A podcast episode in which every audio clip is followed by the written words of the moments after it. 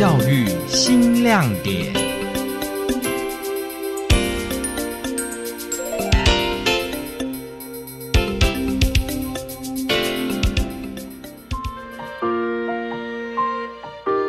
一零八新课刚上路，高中职学生有弹性学习时间，可以自主规划学习主题。为了让这些时间不会白白浪费，新北市今年首度举办技职自主学习成果竞赛，让不同能力表现的学生找到自我优势，并提高自信心。本次共有上百件作品参赛，结果不少优秀的学生与其作品脱颖而出，非常有看头。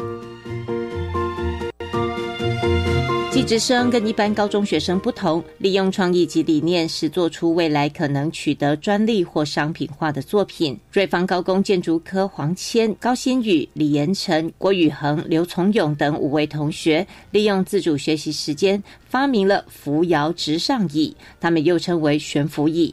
郭宇恒说，主要是看到同学们上课精神不济，想提醒他们做好而发明的设计。常看到学生在上课的时候精神不济。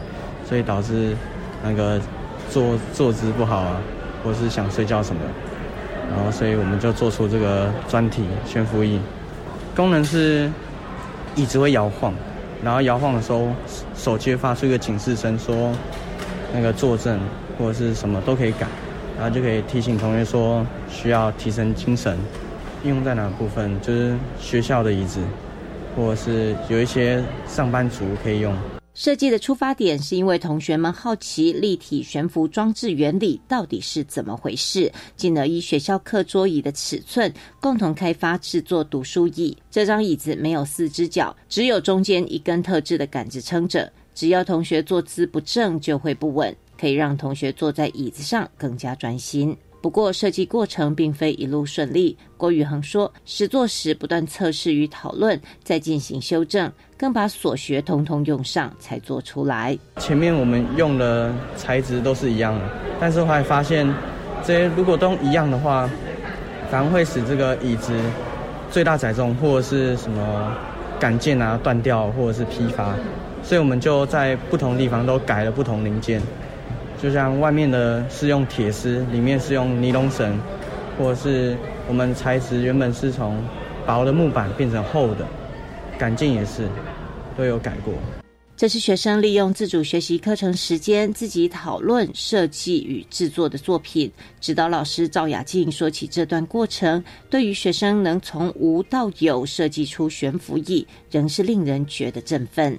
那事实上，其实我们的孩子是跟一般有一点倒过来，一般都是有很多的学历，然后才来做专业的成品出来。那这一回我们其实是反过来，让他们先动手做，我们就是提供所谓的材料、设备这一些他们所做的这些技能的部分，其实在他们的平常的课程上面，其实都已经有学过。但是其实，嗯，因为我们的科就是特色还蛮多元的，所以他们。嗯，也许不是只有单一的一个课程，那就陈如同学说的，他可能嗯把材料的概念加进来，把力学的概念加进来，然后把设计 CAD 的那种专业的部分也加进来。除此之外，他们还跨领域，那所以他们也用到了那个软体的部分去设计那个警示的声音，那把这个作品可以发光发热。那过程中其实嗯，我觉得我们是提供孩子多一点。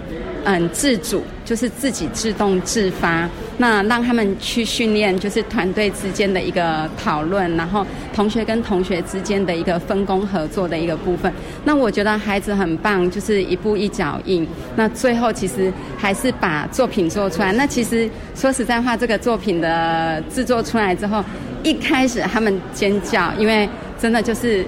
竟然可以完成真的可以做的一个悬浮椅的作品，那做出来之后，其实我们有经过很多人的测试，那其实中间确实有失败，那我们就在修正，然后再试，然后失败就在修正。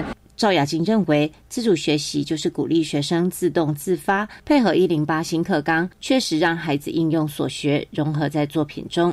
赵雅静看见学生从自主学习中有了改变。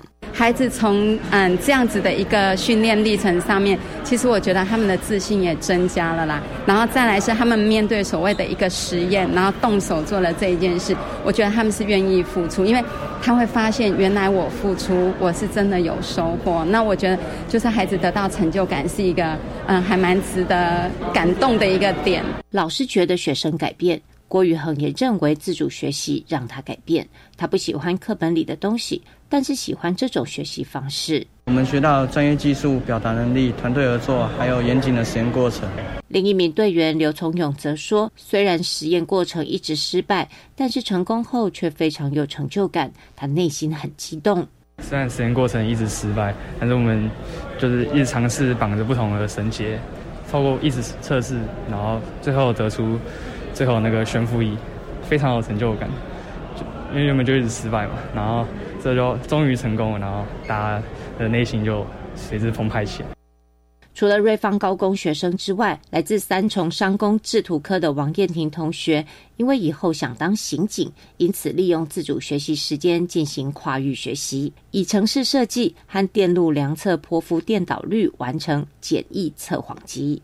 经过那个 Arduino 程式，然后来驱动那个板子，握在那个两条导线，然后测试检测人的皮肤电导率，然后看它的波动来判断这人是否说谎。跟国中有老师安排的学习进度不同，高中阶段有弹性时间，可以自己安排学习内容。王燕婷很喜欢过程中，她学到坚持目标的重要。不过，自主学习没有那么美好。王燕婷说：“遇到不会的，她就自己想办法找资料解决问题。但是可以自己完成一份研究，她还是觉得很棒。一开始是用 LED 灯来判断，但是那 LED 灯他那个控制不好，所以我就把它换成。”那个图图形就是去网络上查资料，就把它改成运用那个图形来判断，自己可以独立完成一项作业，然后并把它分享，然后报告，然后口语表达也有进步。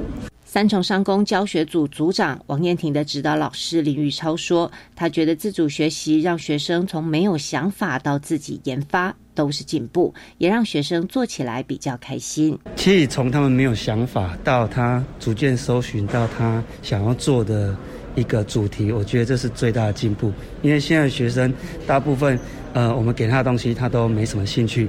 但你问他说，呃，那不然你想做什么？他又我不知道。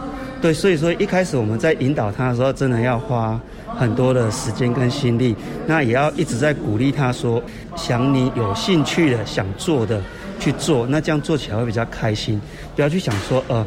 他有没有成绩？他会不会跟升学有关系？有什么分数，或是对，或是错？因为学生很在意对错，但问题自主学习本来就没有对错，它就是你喜欢、愿意花时间去做，就这样子。对于一零八新课纲推动自主学习，林宇超非常肯定，他也觉得两节课时间足够学生探索，对高职生很有帮助。也因为一零八课纲给了我们这个机会，有一节到两节的空堂。是完全空白的课程，能让学生自由去发挥，不会是固定的课程。我就是国文、英文、数学就是固定这样，他没得选。对，所以，我我觉得一零八最大的改变就是让他有机会做他想做的事，不管他成功或者失败，至少他跨出去了这一步，有了自己的想法，而不会一直都是人家填填鸭式的给你这样东西。在技职这部分，其实你也没办法说我要。挪太多的时间过来，因为技职还是在于他的技术跟专业养成部分，太多也不会是好事。但因为他是他喜欢的事，所以他可以利用他自己课后时间、假日时间，他可以自己再花时间去做。那老师在学校的部分，就是我给他一个概念，让他有空间去发挥，那不要干涉太多。所以其实他做这个主题，我完全不会。我其实没有在他的专业上面给他任何的指导，我只是给他，你必须要做好你自己的时间安排，跟你当初自己定的目标。那无论结果，你都必须对自己有一个，就是必须要有一个，你可以了解他，你到底在做什么，而不是茫然的跟着别人一起做。一零八新课纲鼓励学生自主学习。从新北市举办的自主学习成果竞赛看来，确实让学生利用短短的课程时间自我探索，找到不同方向，甚至擦出许多漂亮火花，达到新课纲自发互动共好的目标。我是曾玉荣，感谢您的收听。